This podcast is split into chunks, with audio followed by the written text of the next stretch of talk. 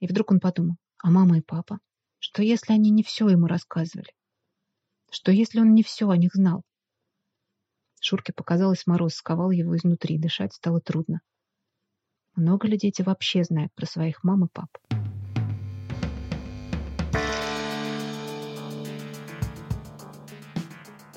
Привет, это Феликс Сандалов. Подкаст «Читатель» делается при поддержке сервиса электронных и аудиокниг BookMate. По промокоду «Подкаст» вы сможете прочитать и послушать тысячи книг. На время карантина «Читатель» стал ежедневным. Каждый день мы просим издателей рассказывать о важных книгах, которые нужно прочитать прямо сейчас. А, меня зовут Мария Орлова. Я занимаюсь пиар в издательстве «Самокат». Юлия Яковлева. «Дети ворона».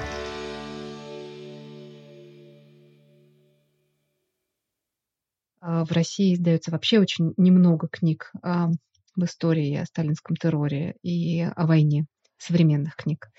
А, для взрослых еще все-таки что-то выходит, но тоже принимается тяжело. А для детей бывает и вовсе редко. Такая семейная сага о детях, у которых в 1938 году забирают родителей, ворон их уносит. Они на самом деле уезжают в воронке, но все соседи по коммуналке шепчутся, ворон унес. И после этого они остаются одни в Ленинграде конца 30-х и проходят все стадии и степени принятия того, что они дети врагов народа. Совершенно неожиданно они для себя такими оказываются, и вся реальность, в которой они жили, переворачивается с ног на голову, становится такой призрачной и немножечко магической. Юля туда вплетает такую магию. А, книжка эта довольно мрачная, и первая книга, и последующие тоже, потому что в следующей книге «Краденый город» э, уже эти дети оказываются в блокадном Ленинграде, а в следующих частях они окажутся в эвакуации, потом снова в Ленинграде, освобожденном от фашистов.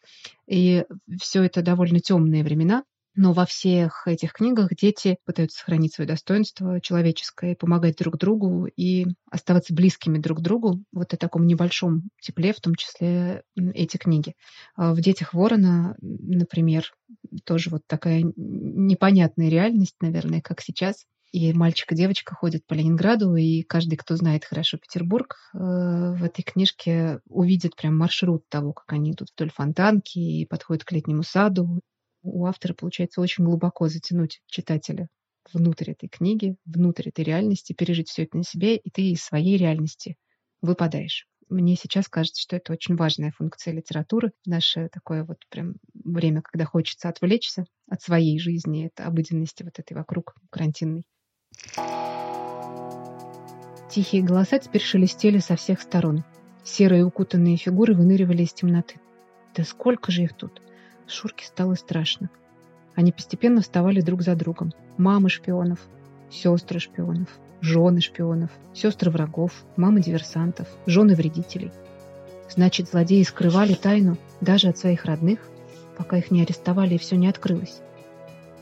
На лицах женщин Шурка не видел злобы, только усталость и печаль.